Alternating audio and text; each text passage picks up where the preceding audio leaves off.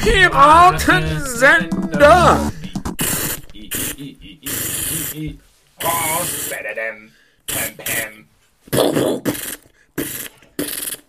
Kennst du die Geräusche?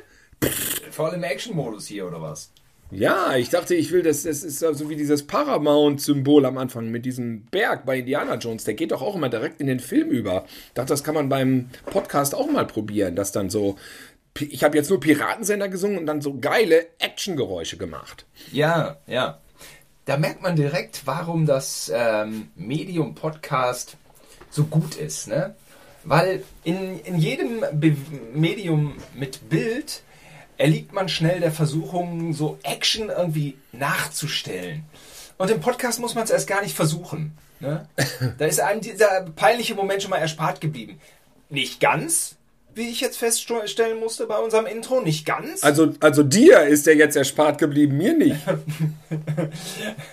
Aber ähm, es ist immer so, wenn man irgendwas so dreht oder irgendwie so auf die Schnelle. Man hat ja eh keine Kohle und man hat sich auch vorher keine richtigen Gedanken gemacht und dann will man so ein bisschen auf Action machen. Das geht immer in die Hose, ne? Hm. Das ist eine indirekte, Oder? versteckte Kritik an, meinem, äh, an meiner Experimentierwut. Aber gut, ja, du hast, ja, hast du natürlich recht. Das Intro war geil. Ach, ja, komm jetzt vielleicht auch noch Das musst du jetzt nicht extra ja, sagen. Es hat mich halt an Kommissar Onassis äh, erinnert und ähm, es hatte auch denselben Action-Level wie das Action- äh, Kommissar Onassis, aber dem widmen wir ja nochmal in den nächsten Wochen eine Solo-Folge. Richtig, das ist nämlich, äh, ich habe es schon aufgenommen und ich habe Simon schon zugeschickt. Hast du es eigentlich schon gehört? Ja, ja. ist ganz gut. Was? Ist, ist, ist besser oder schlechter als mein Intro? ja, jedenfalls wollten wir ja seit frühester Jugend immer irgendwie Action machen, muss man fast sagen, weil alles andere inszenieren, drehen, äh, äh, bauen, basteln, kommt dem ja irgendwie, zumindest in den ersten Kinderjahren, ja völlig, mh, mm, äh, kommt dem ja nicht äh, nahe. Also fingen wir ja tatsächlich an mit diesen Hörspielen, Action als Hörspiel. Aber da, wie gesagt, wir haben es vorbereitet, das hört ihr demnächst und passt aber trotzdem auch in diese Folge rein. Das, das das war dann immer Geschrei und Lärm, umfallende Kassettenhüllen und sowas. Das war dann die Action, unsere erste Action-Expertise, ja. Außerdem haben wir sehr viel Film gespielt, auch das wurde hier ja schon häufiger thematisiert. Wir haben einfach so getan, als ob wir einen Actionfilm er erleben. Also wir haben ihn gleichzeitig gedreht und gleichzeitig aber auch erlebt und waren eigentlich auch die Zuschauer. Film spielen, ein, ein tolles Kinderspiel auch das waren die ersten Berührungspunkte. Das muss man sagen, das mit ist. Action. Ja, äh, das ist das, was in unseren Köpfen war, was du gerade beschrieben hast. Von außen betrachtet war es so: Wir sind in den Keller gegangen, haben uns irgendwelche Sachen angezogen, Kostüme, Spielzeugpistolen, sind dann rausgegangen. Also wie gesagt, das war bevor wir Kameras hatten. Das war nicht mit Technik. Das war nicht reproduzierbar später auf Video oder irgendwas. Wir sind einfach nur wir selbst rausgegangen und haben uns dann einen Namen gegeben. Ich weiß noch, ein, ein Film hieß Death Fighters, da haben wir dann gesagt, der heißt jetzt Death Fighters. das war aber nichts anderes, als dass wir dann im Prinzip so wie Söldner, so oben ohne, war auch so ein bisschen Rambo drin und Delta Force, dann sind wir so oben ohne draußen rumgerannt und haben anfangs noch mit Stöcken aus dem Wald, die irgendwie aussahen wie Maschinengewehre, aufeinander geschossen. So, so. Dann auch nämlich diese Geräusche gemacht, die ich am Anfang äh, zur Einleitung dargeboten haben. Das war nämlich Maschinengewehr. Ja. Ne? Hör mal, hier, hier die Grenzen des Nerdtums. Kein Nerd weltweit kann jetzt behaupten, nee, das waren aber die Maschinengewehrgeräusche aus Death Fighters 2. Nee. Eben. Weil es diese Filme nicht gibt. Es das gibt sie nicht. Warman hieß keiner. Mhm. Ja, Warman. Es kann jetzt keine Besserwisserei äh, kommen. Ja, die, Kann ich. Die Filme sind einfach verschwunden, weil das war ja im Prinzip eine Live-Action-Aufführung bei uns auf dem Hof, hinter Ecken und in, äh, auf Dachböden, in Kornkammern und vom Trecker runtergesprungen. Und ich würde sagen, so nach einer Stunde hatten wir meistens Schnauze voll, dann sind wir wieder reingegangen. würde ich sagen. Also, ich sag mal, wenn da äh, viele Szenen der Schere zum Opfer fielen, waren das wirklich meistens Kurzfilme. Ja. Ja, weil also als Kind hat man ja irgendwann dann auch keinen Nerv mehr. Aber manche Dinge waren auch, manche Filme waren Manche Dinge. ausla manche Filme, ja, waren auch ausladend über den ganzen Nachmittag. Ja. Von epischer Länge mit, äh, mit äh, Action auf dem Maisfeld, Warman. Das war so ein Mad Max-Epos. Das war wirklich ein tolles, tolles Ding. Ja, ein tolles Ding. Aber auch da, aber Toller auch, Nachmittag. ja, aber auch das war irgendwie so eine alte Motorradjacke angezogen. Und dann Robin hatte nie Bock auf die Filme. Ne? war aber auch oft dabei. Haben wir viele Filme zu dritt gedreht? Ja. Ja, natürlich. Natürlich. Ja, wen hat Robin du warst da die Du warst die treibende Kraft. Du hast auch Ja. brutale Filme gedreht, wo nur Ja. deine Freunde dabei waren. Avengers 2 zum Beispiel, da war ich gar nicht dabei. Bei Aven Avenger Echt? 2. Avenger nicht. Avenger war so ein Avengers ist, Terminator-Rip-Off. äh, äh, Avengers 2 äh, ist, glaube ich, ein Film mit einem etwas höherem Budget. Avengers 2. Und äh, ja, ja. Terminator. Ja, kann sein. Ja, Ja, genau, das ist Ja, alles genau. so zwischen 83 und 85. Äh, was eigentlich auch peinlich für mich ist. Für euch ja nicht, ihr wart ja Kinder. Man kann ja draußen rumtollen. aber ein ich war ja älteste Bruder ich, nötig. ich war ja irgendwie so zwischen 12 und 14, wo jetzt irgendwie andere Karriere gemacht haben, wo Katja Pienert schon drei äh, irgendwie, was weiß ich was, komische ähm, Bahnhof Zoo-Filme gedreht hatte. Und ich äh, bin mit meinen zwei kleinen Brüdern als Teenager auf dem Acker rumgerannt und habe so getan, als wäre ich Mad Max. Ah, Warman, Warman. Ja. Oder der Copator. Nee, wie hießen die nochmal? Ah, die hatten ja Äh, auch Namen. ist der Film von Dirk Krupp. Ja, genau. Tatsächlich. Oh, ja, den ja, gibt es ja. sogar. Den gibt es, in den Trailer gibt's. Es ist, äh, es ist aber so, dass ich die auch alle in so ein äh, Mathematik, in so ein kleines Mathematik-Schulbüchlein eingetragen habe, diese Filme. Ich habe die jetzt leider nicht zur Hand. Kann sein, dass es dieses Büchlein bei äh, Mama und Papa noch rumfliegt. Es ist mir irgendwann mal in so einer. Aber nicht im Netz. Es ist nicht im, es ist nicht im Netz, das sind auch Sachen, die ich nicht posten werde, weil ich finde, es gibt Grenzen. Ja, ich, ich zeige mich ja schon bei Facebook immer als der Supernerd, der alles aus der Hör zu ausgeschnitten hat, aber ich kann unmöglich jetzt so Mathematikhefte posten, bei unsere, wo unsere imaginären Filme drin stehen. Ja, also ich meine, da hört es wirklich auf. Death Fighters 2. Ich glaube, es gab sogar Death Fighters 3. Und dann haben wir auch immer so gelabert, ah, der war ein Flop. Na, der war brutaler als der erste. Na, da war er geschnitten. Na, der war auf 16, der war auf 18. Aber der ist auf 18. Selber noch weit von der 18 entfernt. Aber die Filme, die wir drehen auf dem Acker, oder sagen wir mal, die wir spielen und aufführen, die sind dann auf 18. Das ist ja, der ist indiziert. Ich finde eigentlich die Idee ganz reizvoll, dass es sich hier um Filme handelt, die in keinster Weise digitalisiert werden können. Oder Nein. die so wirklich vollkommen dem analogen ähm, Zeitalter ähm, ausgeliefert sind. Beziehungsweise, beziehungsweise da bleiben. Da. Es gibt eine theoretische Ausnahme, Simon. Es gibt eine theoretische Ausnahme. Ich bin gespannt. Und so sagt man ja, ja, in der Wissenschaft ist ja klar, wenn du dein Fernrohr Richtung Planeten hältst, die weit entfernt sind, siehst du ja die Vergangenheit, weil das Licht, was von diesen Planeten rüberkommt, das ist ja hunderte von Millionen Jahre unterwegs und gerät dann in dein Fernrohr und dann siehst du was auf dem Planeten. Passiert, du siehst also auf dem Planet Venus in äh, Quadrant XY in 100 Trilliarden Lichtjahren Entfernung.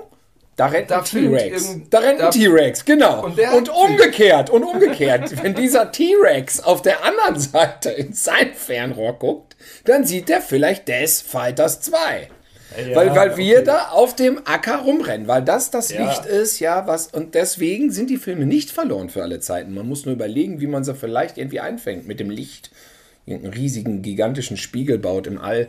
Aber das wäre ja, da könnte man die Filme auch alle nochmal nachdrehen, das wäre billiger. Da sind wir ja direkt bei Tenet. Tenet. Ja. äh, du willst jetzt mal einen Sprung machen zum letzten Actionfilm, der Ja. so präsent im Kino war. Hast du den denn jetzt gesehen? Ich finde es auch gut, wenn wir hier äh, nicht chronologisch vorgehen. Ja, ja, Nein, ist wir können okay. vorgehen, wie wir wollen. Ich dachte mir, ich muss jetzt einfach an die Kugeln, an die, an die invertierten Kugeln denken, die ja dann äh, in der Zeit rückwärts kommen. Ähm, ich könnte mir jetzt die Mühe machen, versuch, es versuchen zu erklären, dass es der Zuschauer versteht, aber das macht der Film ja auch nicht. Nee.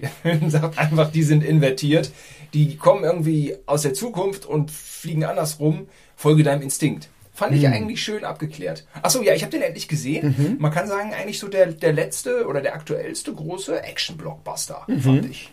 Fand ich. Fand ich, äh, fand ich schön. Der hat mir Spaß gemacht. Muss ich Ja, sagen. ich hat mir fand. Spaß Ist ja, gemacht. ist ja sehr umstritten, wird ja auch sehr gehasst. Ja, ist auch ganz viel Agentenunsinn drin. Ich muss so oft auch lachen. Wegen des Agentenunsinns da drin. Aber dieses ähm, Die Hard 2 Element mit diesem, mit diesem riesen ähm, Flugzeug, was da in diese vorgebaute Halle reinscheppert und alles das war geil. 2D, hat Spaß gemacht. Aber dann immer so dieses, oh, ich muss an dieser einen schlauen Frau in Indien eine Frage stellen. Ich fliege nach Mumbai. Oh, sie antwortet mir leider nur kryptisch. Ich fliege zurück nach Litauen. Ah, Ich muss ihr doch noch mal eine Frage stellen. Ich fliege noch mal schnell nach Mumbai. das fand ich schon ein bisschen albern.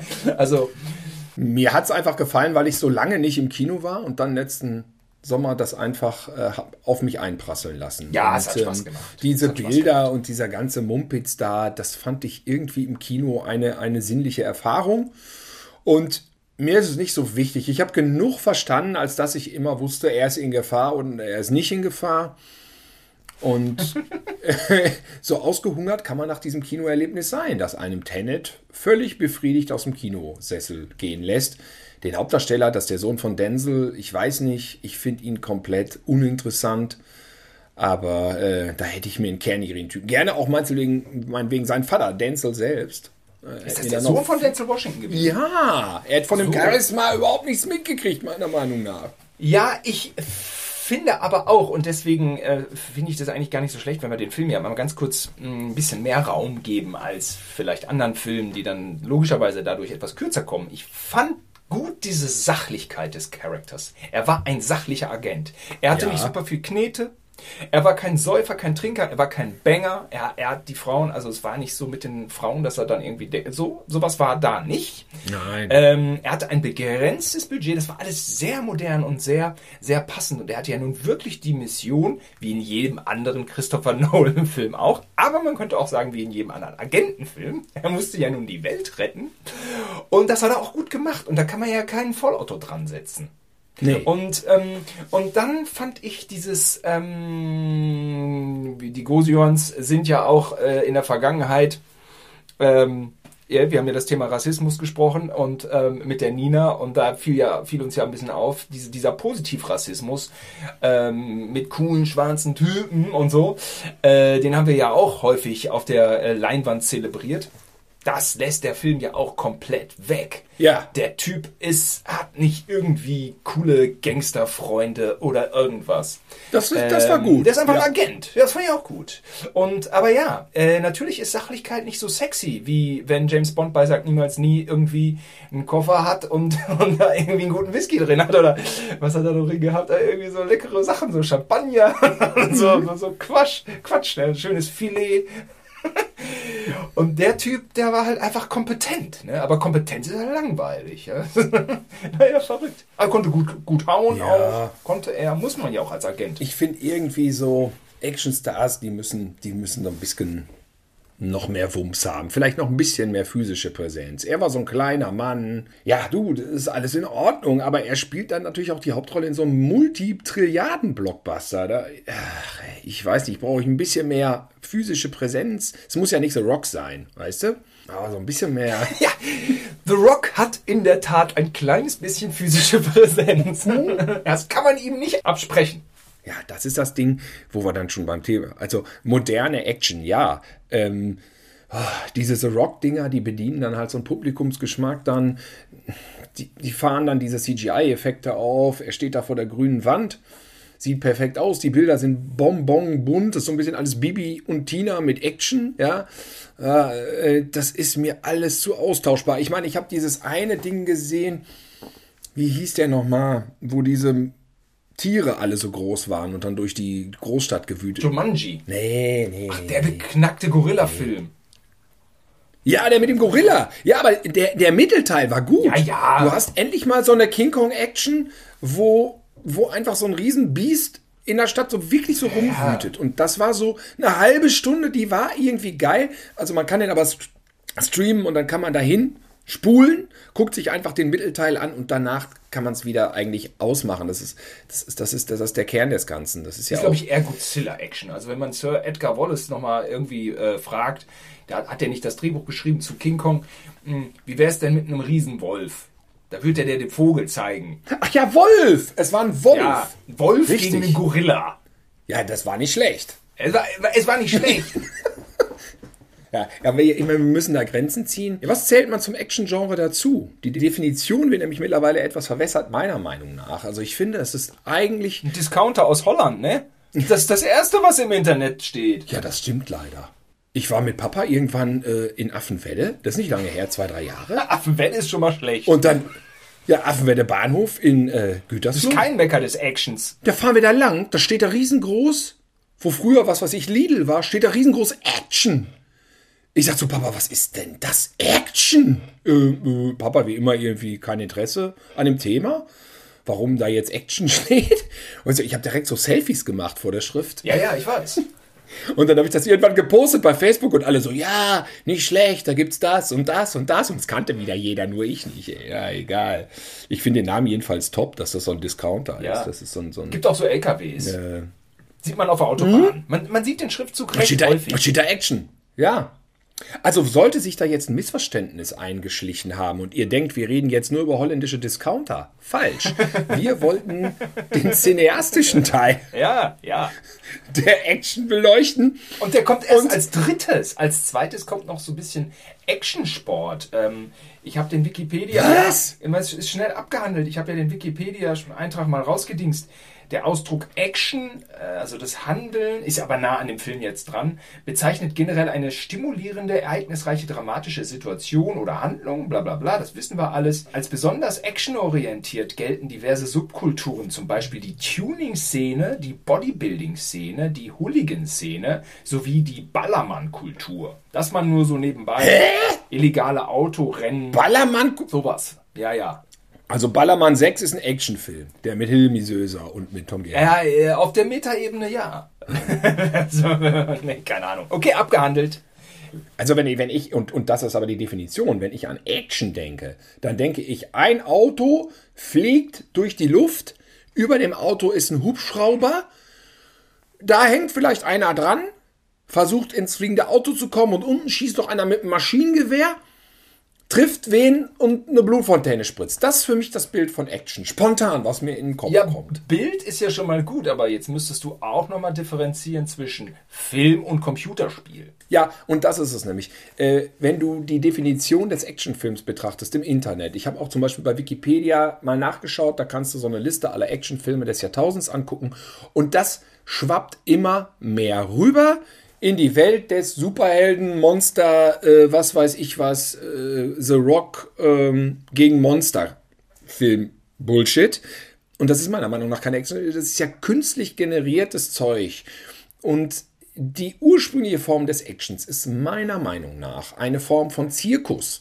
Ja, die Sensation ist der eigentliche Inhalt. Du gehst statt in den Zirkus, wo du irgendwelche Leute am Trapez äh, tänzeln siehst oder fast runterfallend oder irgendwelche großen Kunststücke, die sehr gefährlich sind, äh, vollziehen siehst, gehst du ins Kino und siehst, wie Belmondo aus einem Hubschrauber in ein fahrendes Boot springt. In einem dramaturgischen Kontext. Kontext, genau. Und du siehst Jackie Chan, äh, der unglaubliche, sagen wir ja fast schon ballettartige Kunststücke vollbringt, durch eine Leiter springt, die Leiter hoch, sich dreht runter, zwei Leute, gehen. alles ohne Schnitt ist dargeboten. Also es ist eine Form von Varieté und Kunst.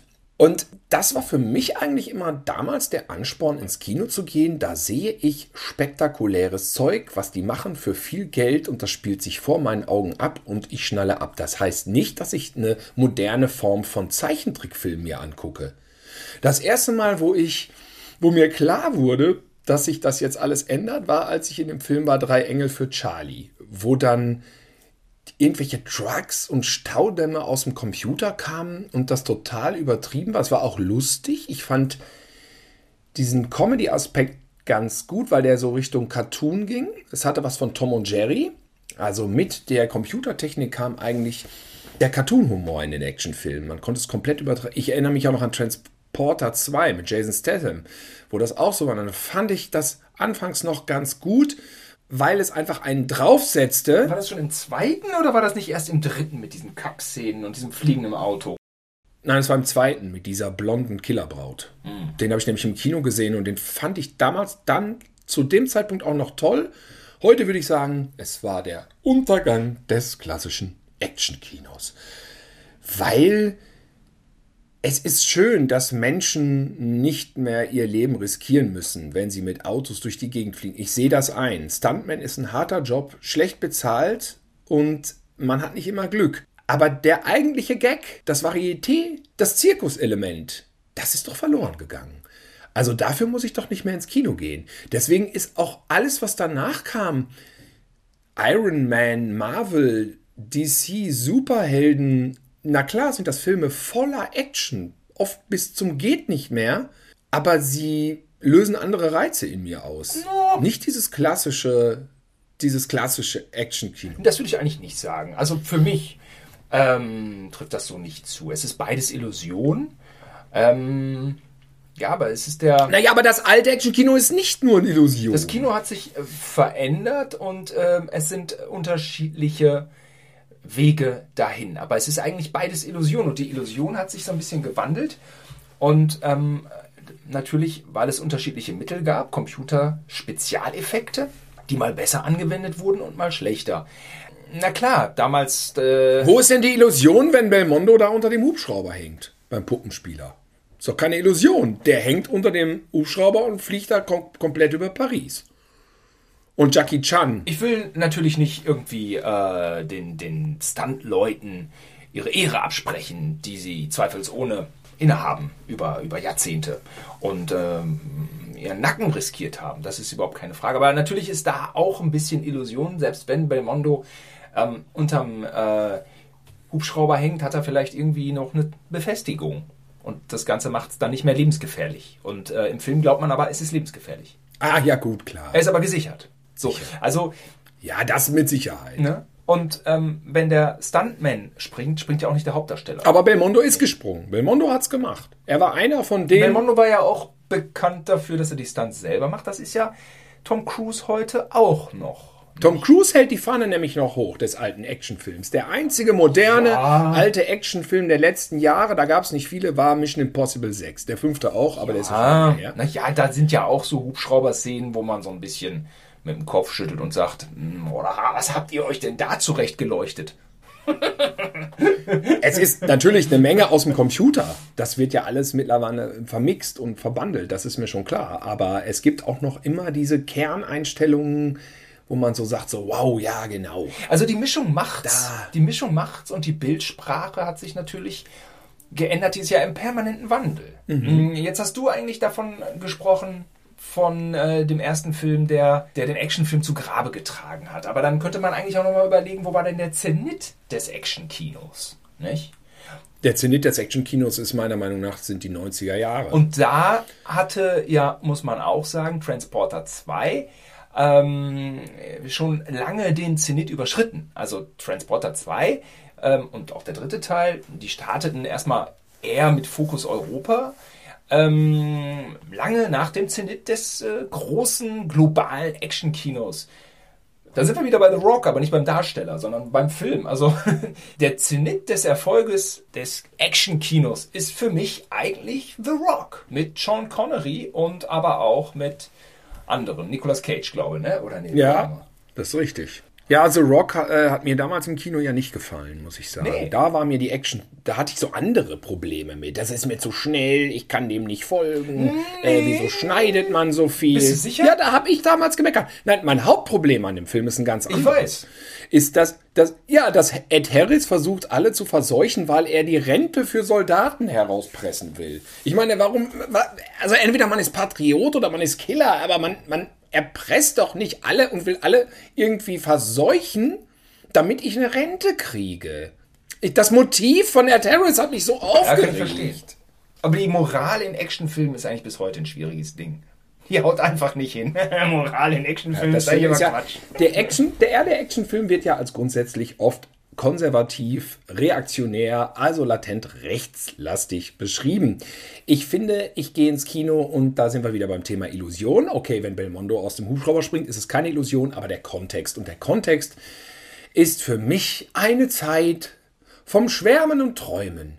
Das heißt also, ich muss nicht nur in Pretty Woman gehen, die fand ich übrigens auch super, und träume daher, wie Julia Roberts da auf dem Piano liegt und ich bin Richard Gere und ich habe jetzt diese tolle Frau und so weiter. Also Romantic Comedy löst ja auch Gefühle aus bei uns allen, Sehnsüchte nach Liebe und so weiter. Es gibt aber noch mehr Sehnsüchte in der Welt und meine Sehnsucht ist es einfach, du hast mich doof umgelabert, ich leg dich um. Das würde ich natürlich niemals in der Realität befürworten. Gegner der Todesstrafe, gar keine Frage. Aber dafür ist die Leinwand da.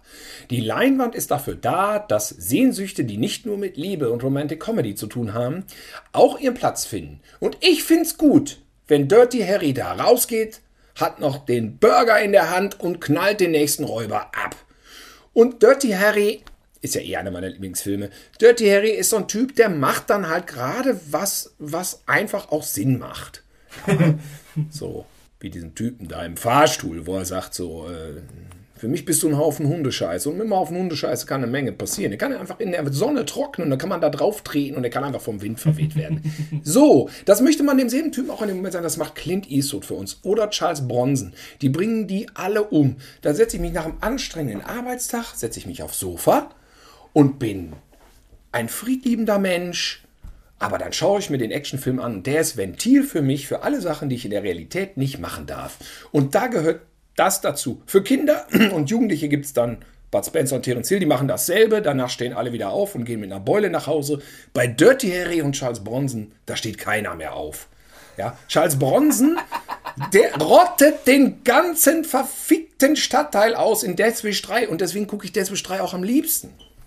Weil der einfach für Ruhe sorgt und danach ist die Kriminalität dann auch Vergangenheit. Ja, das sind einfach einfache Lösungen, die natürlich, ist klar, äh, rechte Politiker oft versuchen, in die Realität zu holen, wo wir alle wissen, das funktioniert nicht.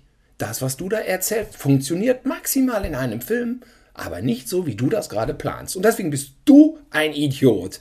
Und wenn ich diese Gelüste habe, dann nehme ich mir schön meinen Death Wish 3, leg den ein und dann lasse ich Charles Bronson das erledigen für mich. Und danach geht es mir besser. Das ist für mich noch eine Perspektive auf Action, die hier ähm, unbedingt nochmal vertreten werden muss. Und ähm, diese Emotionen, die werden nicht nur bei mir angesprochen, sondern auf der ganzen Welt. Es gab nämlich früher immer den Spruch zu dem Thema, warum der Actionfilm in der ganzen Welt funktioniert und zum Teil auch ohne Synchronisation oder Untertitel. Einen Schlag in die Fresse versteht man überall auf der Welt. Und das passt, ja.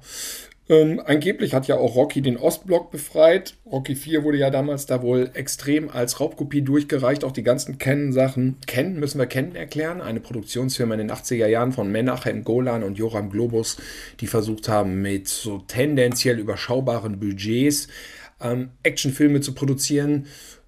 Und das haben sie ja eine Zeit lang mit großem Erfolg gemacht. Ne? Bekannt sind Missing in Action, Invasion USA äh, und so weiter. Und äh, die haben sich eine Zeit lang eine goldene Nase verdient. In dem Moment, wo dann Joram Globus versucht haben, Kunst zu machen, ging die Sache etwas schief. Da haben sie sich ein bisschen verhoben, haben ein paar Sachen gemacht, die zu teuer waren, die dann nicht gut liefen. Masters of the Universe war, glaube ich, der Todesstoß mit Dolph Lundgren. Aber viele schöne Klassiker sind uns erhalten geblieben. Michael Dudikoff, Chuck Norris, Charles Bronson, und ich glaube, selbst wo die Russen die Bösen waren, selbst diese Filme sind zum Teil auch in Russland gut gelaufen, weil es ging einfach darum, die Leute konnten das abstrahieren. Ja, es geht einfach darum, ja auch auf den Vorgesetzten die Stirn zu zeigen und, und, und einfach ähm, eine Stärke, eine Stärke zu demonstrieren, die man selber zu Hause nicht hat. Also man, man projiziert ganz viel damit rein. Es ist eigentlich eine Art emotionales Fantasy-Kino in dem man sich einfach äh, für, für zwei Stunden sicher fühlt oder in Kennen im Kennenfalle nur für 80 Minuten. Ähm, man identifiziert sich mit der Kampfmaschine. Ich weiß nicht, ob das nur wir Männer machen oder ob eine Frau, die neben einem sitzt, die Freundin, ob die sich dann auch mit Chuck Norris identifiziert, das kann ich nicht so genau sagen. Ich glaube, es ist insgesamt eher ein männliches Genre. Ähm, und man muss ja auch erwähnen dürfen, dass man ja oft diese Konflikte hat mit Freundinnen, dass die tendenziell dem Actionkino eher verschlossener äh, gegenüberstehen als wir Männer. Also wenn, wie oft ich das schon gehört habe, oh, wir können Horror gucken, Comedy, nee, auf Action stehe ich nicht so. Nee, auf Action stehe ich nicht so. Also ich finde, das ist schon überdurchschnittlich. Dieses auf Action stehe ich nicht so, ist schon sehr verbreitet. Fällt mir spontan eine Frau ein, mit der ich Actionfilme gucken kann. Das sind nicht viele, muss ich sagen. Das sind, äh, die gibt es, aber es ist nicht verbreitet. Ich hatte ja, aber, aber, aber, die Gründe liegen ja nun auch ein bisschen auf der Hand. Ja, dann sag also doch mal die Gründe, dann erklär mir das jetzt mal. Ja, das ist erstmal ein männlicher Held und dann sind da, da sind dann tausendfach diese Action-Handlungsmuster, die immer, immer wieder abgespult werden und die scheinbar immer noch funktionieren. Was du schon eben äh, angesprochen hattest, ich hau euch allen auf die Schnauze. ja, ja. Ich mich irgendwie wie ein Loser und wer das aber nicht. Das finde ich am toll, das finde ich am besten. Und dann daran. machen da so vier Typen, machen mich so an. Mhm. Und, und die wissen aber nicht, dass ich voll so. Ja, genau. Und ich sag ja. so, ey, passt besser auf, ey, lasst mich in Ruhe. Und die lassen mich nicht in Ruhe. Und dann vermöbel ich die alle. So eine Story hatte meine Freundin übrigens. Ha, da sind wir äh, wieder äh, bei den Geschlechtern auch neulich erzählt. Sie hatte da so einen Bekannten, der meinte, entweder ich werde Kampfprofi oder ich fahre vor einen Baum. Ich fahre vor einen Baum? Ja, oder ich bringe mich um. Oh, was ist? Eins von beiden. Schon... Dann hat er sich umgebracht. Was? Oh, da, ja gut, das sind ja ganz andere. Mit dem stand sie äh, am McDrive und da war diese Action-Situation. Vier Typen haben sie angemacht und der hat gesagt, ihr geht jetzt besser. Und dann haben die Typen aber nicht locker gelassen und dann hat er gesagt, ihr geht jetzt besser, es ist besser für euch. und dann hat er die vermöbelt. Er hat alle vier platt gemacht. Echt? Und meine Freundin erzählt die Geschichte mit einem, mit einem Grinsen auf den Lippen und erinnert sich irgendwie auch gern, weil er war ein sehr korrekter Typ wohl. Mm, wobei man jetzt natürlich auch nicht so genau weiß, wenn er wirklich Kampfsport betrieben hat, darfst du diesen Kampfsport nicht außerhalb deines Vereins anwenden. Dann äh, ist das eine gesonderte äh, Rechtslage. Also es ist alles nicht so sehr wie im Kino. Ja, aber diese, auch diese Rachemuster. Also eine Zeit lang dachte ich, dachte ich mir auch, ich kann doch jetzt keine Rachefilme mehr gucken. Ich weiß doch schon vorher, was passiert. Naja, man muss sich dem hingeben. Man muss sich der Illusion hingeben man wird dann wieder getriggert und dann sind die auch wirklich böse, die Leute. Und dann haben sie es auch verdient. Ich finde Rache mittlerweile deprimierend. Ja. Weil man festgestellt hat, dass das Leben immer weitergeht. Ja, ab einem gewissen Alter kommt man dahinter, dass das immer weitergeht. Egal, egal was passiert, man hat Schicksalsschläge gehabt und danach geht es immer wieder weiter. Man hat Erfolge gehabt. Und es geht danach trotzdem wieder weiter. So oder so, so. Es geht immer weiter. Und diese Rachefilme, so, die haben mir die Frau umgebracht, die, die, die, die Oma vergewaltigt, das Haus abgefackelt und jetzt sind sie weggeritten. Und ich hole sie ein und bringe sie alle wahnsinnig brutal um. Schön. Bis dahin ist der Film toll. Aber dann, dann, dann setzt sich bei mir dann im Kopf dann ein Denkprozess ein. Und der überlegt die ganze Zeit, aber was macht der Held jetzt am Tag danach? Am Tag danach wacht er auf und denkt, oh, gestern habe ich alle umgebracht, sehr grausam. Ich habe sie alle ihre eigenen Eingeweide fressen lassen. Es war sehr brutal. Sie haben meine Familie aus, äh, ausgelöscht. Und jetzt, was mache ich eigentlich jetzt? Ich könnte jetzt, wo ich die Rache vollbracht habe, könnte ich naja, mal in Urlaub fahren. Aber Moment, äh, meine Familie wurde vernichtet von den Bösewichtern. Mit wem fahre ich jetzt in Urlaub? Äh, oh Gott, meine Familie ist tot. Oh nein, äh, oh. Das ist deprimierend, ja. Und da ist gut, dass nach der Rache der Film wirklich aufhört. Und man sollte auch nicht dann danach drüber nachdenken, weil innerhalb des Kinokosmoses ist Rache gut. Aber, aber dann aus dem Kino gehen und das Gefühl der Erlösung mitnehmen. Nicht an den nächsten Tag des Actionhelden denken. Denn dieser nächste Tag, da kann er sich vielleicht selber die Kugel in den Kopf schießen. Viel mehr bleibt ihm da nicht. Also ich gratuliere jedem, der da irgendwie so ein Racheding guckt und sich bestens unterhalten fühlt. Aber Problem ist, dass auch so viele von diesen Handlungsmustern schon so auserzählt sind. Also ich kann mir das nicht nochmal manchmal zum tausendsten Mal angucken. Genau genommen ist äh, mit, dem, äh, mit dem Sam Peckinpah-Klassiker Wer Gewalt sät, Straw Dogs, ist der Rachefilm erstmal zehn Jahre lang auserzählt gewesen. Denn diese fantastische Wandlung von Dustin Hoffman, ja, der so ein kleiner Intellektueller ist, der alles erstmal ohne Gewalt lösen will, der aber einfach terrorisiert wird von diesen Arschlöchern und die, er dreht irgendwann durch und verwandelt sich in so einen archaischen, blutrünstigen Typen da, äh, holt das ursprünglichste aus sich äh, heraus und äh, es, es explodiert in einem Inferno von Gewalt. Ja, da hat der Film auch schon echt ziemlich viel erzählt, was das Rache-Genre angeht, oder? Ja, total. Weiß ich nicht, wenn jetzt, äh, wie heißt er da, der, der, der, der, der Schotte da, der mit dem Drogenproblem. Der Schotte mit dem Drogenproblem. Der auch mal Dracula, der ist auch mal mit Dracula da rumgeflattert da. Der, Jetzt bin ich aber gespannt. Da, der Schotte, der Schotte mit dem Drogenproblem, ja, der mit Dracula rumflattert. Ah, hat auch gute. Van Helsing ah, oder was? Dracula. Van Helsing oder nee. Peter Cushing oder was? Wen meinst du? Nein. Der Sch Gegenwart. So ein kräftiger ist das, so ein kräftiger, netter auch. Der Sch Gerald Reynolds. Gerald. Also Gerald ähm, Butler oder was? Oder? Gerald, Gerald Butler. Aber wieso genau, ist das genau, denn der. Schotte mit Drogenproblem? Was, wie, wie was? Ja, weil das ist. ist der Schotte, Gerald Butler? Gerald, Gerald Butler. Meine ja, meine, meine ja. Ich habe den interviewt vor 100 Millionen Jahren, habe kein Wort. Und der pfeift sich zu viel rein. An der Rezeption ist der, ist der schwer, äh, äh schwer äh, äh, zurechtzuweisen. An der Hotelrezeption. Ja, zerstört er sein Hotelzimmer? Mm, er so sich und seine mentalen Funktionen. Aber es ist ja schön, diesen bisschen Gossip hier zu erfahren. Ich wusste gar nicht, dass Gerald Butler so drauf ist. Er ist wohl manchmal sehr drauf. ja. Ich wusste dass er immer sehr, sehr aggressiv seine Feinde zerhackt in den Filmen. Das ist mir schon manchmal ein bisschen zu viel fast. Jo. Ich brauche nicht diesen Sadismus. Ja, das ist auch nicht alles schlecht. Musste auch irgendwas mit London ist, irgendwer ist fallen. Irgendwas. Ich habe diese Dinge alle nicht, ich habe die nicht gesehen. Flugzeug war gar nicht so schlecht, auch schlechte Effekte, aber es gab auf die Fresse. Was will man Besseres machen im Flugzeug? Bücher lesen. Ja, aber das war genau das Ding. Weißt du nicht noch, wo wir im, ja, wo wir im Kino waren in Berlin? Weißt du noch? Was haben wir denn geguckt aus lauter Verzweiflung? Ich glaube Kick-Ass 2.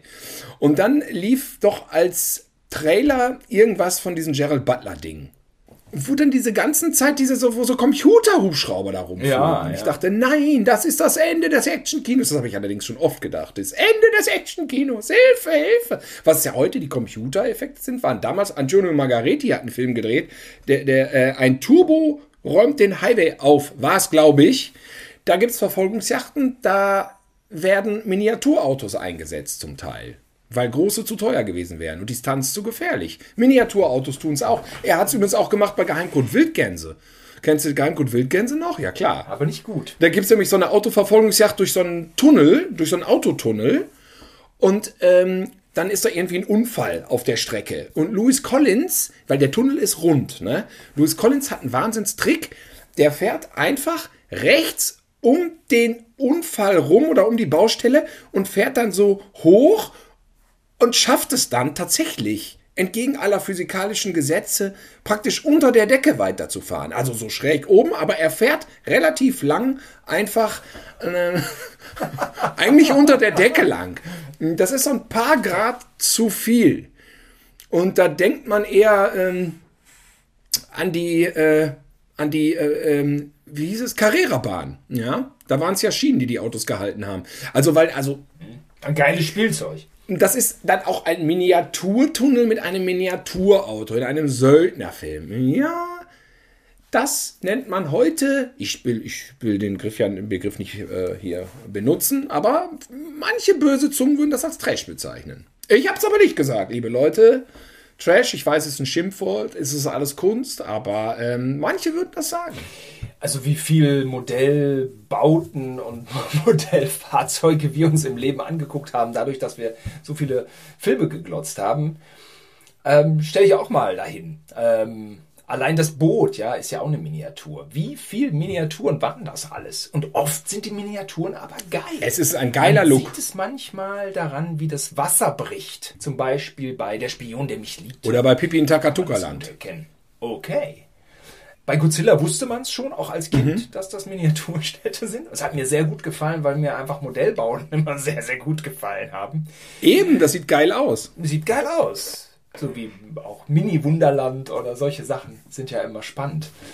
Ähm, aber es kann dann auch Überhand nehmen. Ja, Gemini 13 hat es da auch noch eben. Gemini 13, äh, das war ja so ein Event für uns Haben wir den zusammengeguckt damals im Fernsehen? Das war so ein, der lief echt in dem Slot von großen, von der Marathonmann oder irgendwelchen Belmondo-Actionfilmen, samstags abends ARD nach dem Wort zum Sonntag. In dem Slot lief Gemini 13 Ja, Todesstrahlen sich auf die, Cap die Spielfilmredaktion von der ARD hat sich da einfach einen kleinen Spaß erlaubt. Ist ja auch ein Antonio Margareti. Einfach mal, mal, so, mal so ein bisschen Quatsch da reingestreut, ja?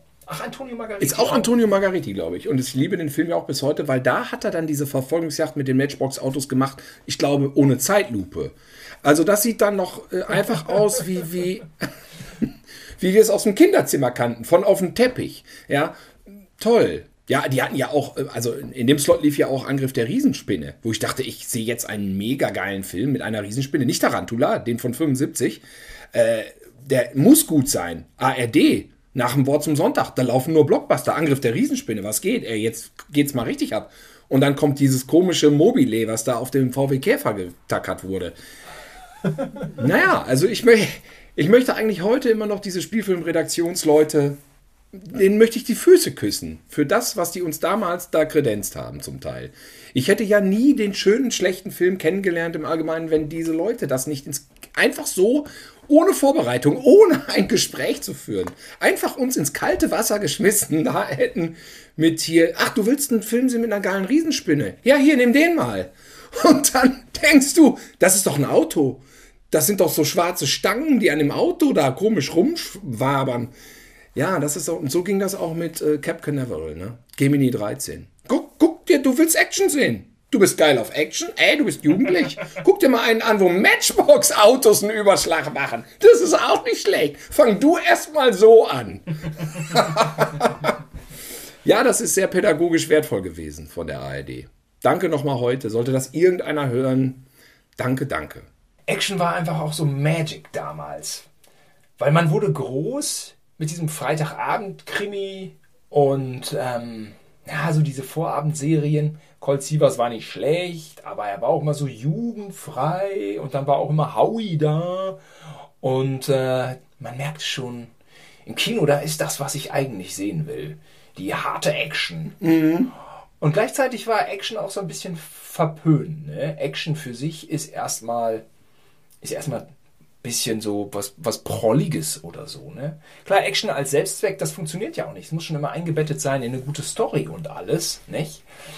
Aber Oder geile Characters. Geile- Früher nannte man das Character-Driven. Geile, ja. ja. Belmondo, Knarre, geiler Typ. Okay, du gehst mit Belmondo durch den Film. Ja, wunderbar. Auch wenn der Mittel ist.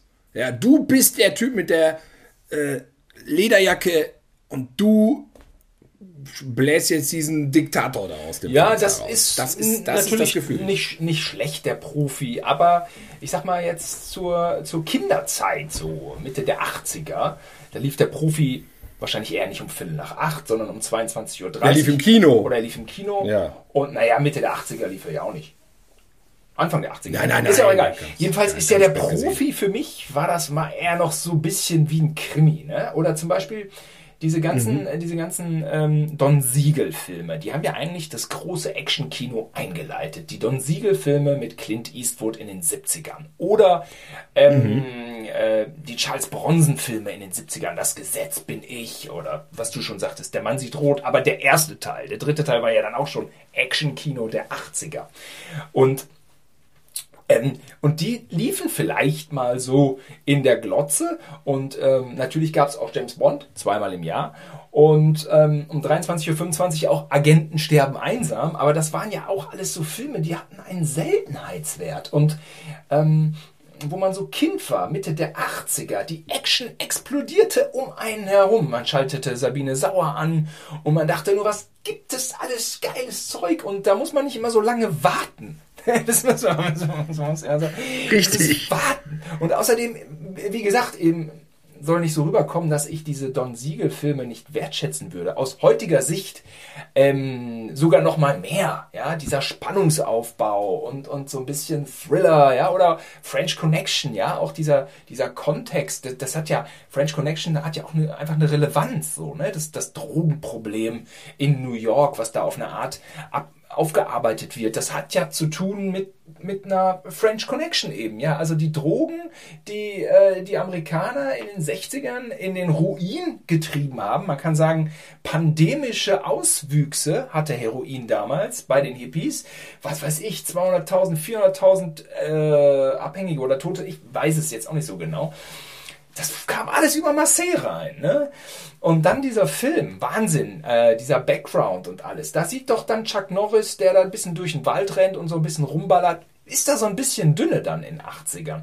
Aber man war irgendwie mh, hm, kurz vor seiner Sturm- und Drangphase und wollte einfach mehr so halt nur Action, nur Action. So, je mehr Action, desto ja, das, besser. Das, das war aber, ich durfte manche Sachen sehen und habe mir manche besorgt auf VHS oder ich bin lange aufgeblieben, weil ich einen eigenen Fernseher hatte. Du nicht, du warst klein. Und dann war deine Frage immer am nächsten Tag, wenn ich schon das natürlich groß gemacht hatte. Heute Abend gucke ich der Marathonmann oder heute Abend gucke ich das Gesetz bin ich. Dann war deine Frage immer am nächsten Tag, ja, war denn da auch genug Action drin? Richtig. Ja, aber war auch genug Action. Ja, da war natürlich, ne, so ein Auto ist da vom Hochhaus runtergeflogen.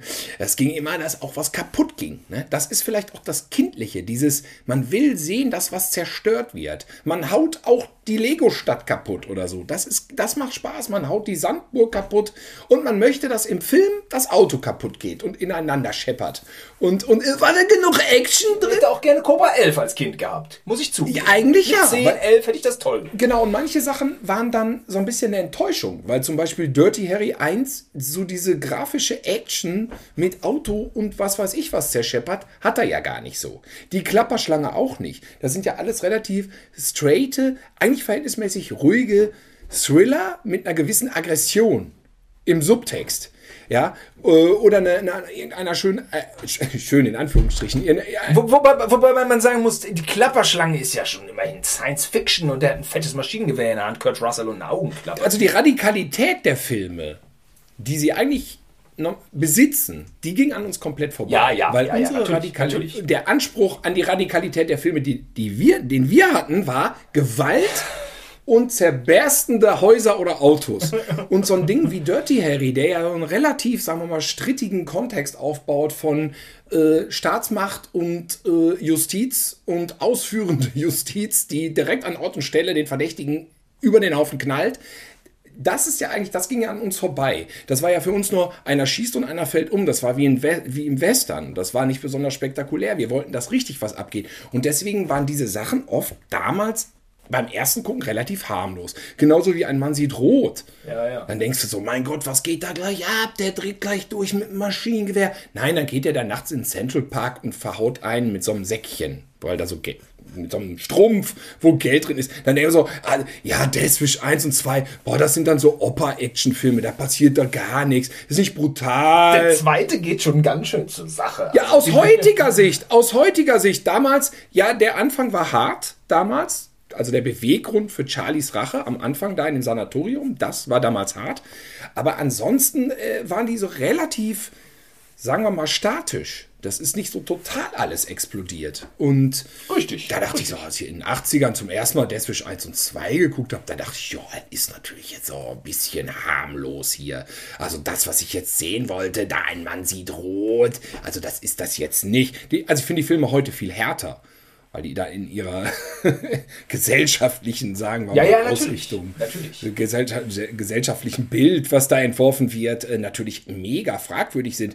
Äh, wo, wo ich aber dann wieder sage, so, ja, da, dafür ist das Kino da. Ja, ich kann mir Charlie Bronson angucken und in dem Film ist das die einfachste Lösung, wenn er sich die Knarre kauft und wahllos Kriminelle abknallt. In dem Film ist das das Gesetz, da funktioniert das. Nicht hier im Blücherpark in Köln. Da kann ich das nicht machen, ja. So, aber er darf das in dem Film machen. Ja, ich meine, ja. wir haben ja schon häufig den Wertewandel unserer Gesellschaft direkt oder indirekt angesprochen. Der findet ja nun statt. Und äh, wir werden dann noch häufig in Teufels Küche kommen, wenn wir mit den, ich sage mal, ich nenne es mal mit den neuen Werten oder sagen wir mal mit den ähm, etwas gerade gerückten Werten, ja, um es mal positiv bis neutral äh, zu beschreiben. Das ist alles vielleicht ein bisschen stimmiger jetzt auch, ja, dass jeder Mensch seine Stimme kriegt. Mm, Das macht ja auch total Sinn, ja. Aber wenn wir dann von, von, von dieser Sichtweise dann die alten Dinger versuchen zu beschreiben oder zu bewerten, da kommen wir in Teufelsküche und das wird die nächsten zig Jahre auch immer noch Thema sein. Und das ist eben auch diese Sache mit Clint Eastwood, Dirty Harry. Ähm, äh, klar, so aus heutiger Sicht so, der ist rechts, so Selbstjustiz, der macht, was er will. Ja, man muss schon auch betrachten, wie sehr Amerika damals, äh, insbesondere New York, in, in Gewalt, in Unruhen, ähm, in Kriminalität versunken ist. Ähm, das ist vielleicht gar nicht so richtig vorstellbar aus heutiger Zeit. Das mal nur so am Rande, ja, will, ich will es auch nicht bewerten. Mir ist das zu kompliziert. Nein, aber deswegen sind diese Filme ja einfach Fluchten. Fluchten, ja. in einer Realität, die einfache, einfache Antworten bietet. Das ist nichts anderes als ein John Wayne-Film. Kann man sich auch immer wieder schön angucken. Da sind, da sind die Bösen, John Wayne knallt die ab, dann ist die Welt wieder in Ordnung. Das ist für zwei Stunden ein absolut befriedigendes Kinoerlebnis. Also ich habe ja, als das losging mit, mit, mit ähm, ich weiß nicht, mit Terroranschlägen ohne Ende, hatte ich so eine Phase, habe ich die ganze Zeit äh, John Wayne-Filme geguckt. Ich habe mir zwei, drei Boxen geholt, habe mir die alle reingezogen, weil das total angenehm war. Und jetzt gucke ich immer Columbo aus denselben Gründen. Einfache, einfache Welt, einer bringt um der anderen so, der macht den, packt den ein. Das ist so, man muss, man muss Filme auch einfach so ähm, auswählen, dass es der eigenen Emotion Emotionalität dann einfach gut tut. Das ist dann, das, das, das ist, sind ja immer Phasen, die man durchlebt. Und manchmal will man was Aggressiveres haben, manchmal will man das einfach noch. Also man, man braucht das für den eigenen Seelenfrieden oft. Bei mir funktioniert das jedenfalls. Dann habe ich zwei Stunden Ruhe. Ich finde, wir können jetzt eine Woche Ruhe gebrauchen. Und Okay. jeder Actionfilm braucht einen guten zweiten Teil.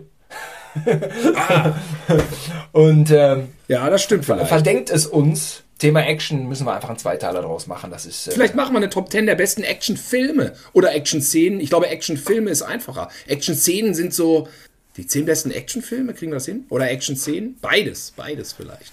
Beides äh, wird zu viel, glaube ich. Dann ähm, Nein, also beides in eins. Ich würde Ja. sagen, beides in eins. Okay. Ja, die, die, die, die zehn besten Actionfilme mit Argumentationsgrundlage geilste ja, Action-Szenen. ja, aber Film. Mein Vorschlag. Ich, ich glaube, dass auch der nächste äh, Action-Podcast wird nochmal andere Facetten des Action-Bereichs zeigen. Denn es ist sehr umfangreich, das Thema.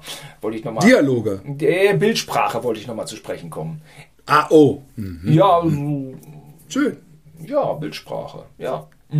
Du, du liest dir schön nochmal irgendwie James Monaco Film verstehen durch und ich sag dann einfach, das ist geil, da knallt er den so ab, dann fällt der so runter und knallt in das Auto rein und alle Scheiben gehen kaputt. Ich habe also, also Das ist ein schöner Gegensatz. Vielleicht ist das ein... Äh, Film, Filmsprache, Bildsprache im filmisch-feuilletonistischen Kontext kann ich auch nicht. Nee, wie ich sie wahrnehme und wie ich sie für mich umgesetzt habe.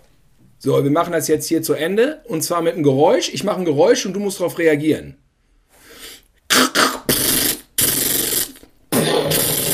Warum? Ey, Wie? hä, bist du total bescheuert? Ich dachte, du schreist und fällst um. Ach so, ach so, ach so. Ich, ich dachte, wir stehen Also- gemeinsam an der Front. Ruhe jetzt! Wieso lachst du? Jetzt lach, jetzt sei ernst. Ich knall dich ab. Ich schrei doch schon. Jetzt schieß, ah, ich bin getroffen. ich schieß nochmal. Ich, nochmal, ich lade durch. Ah!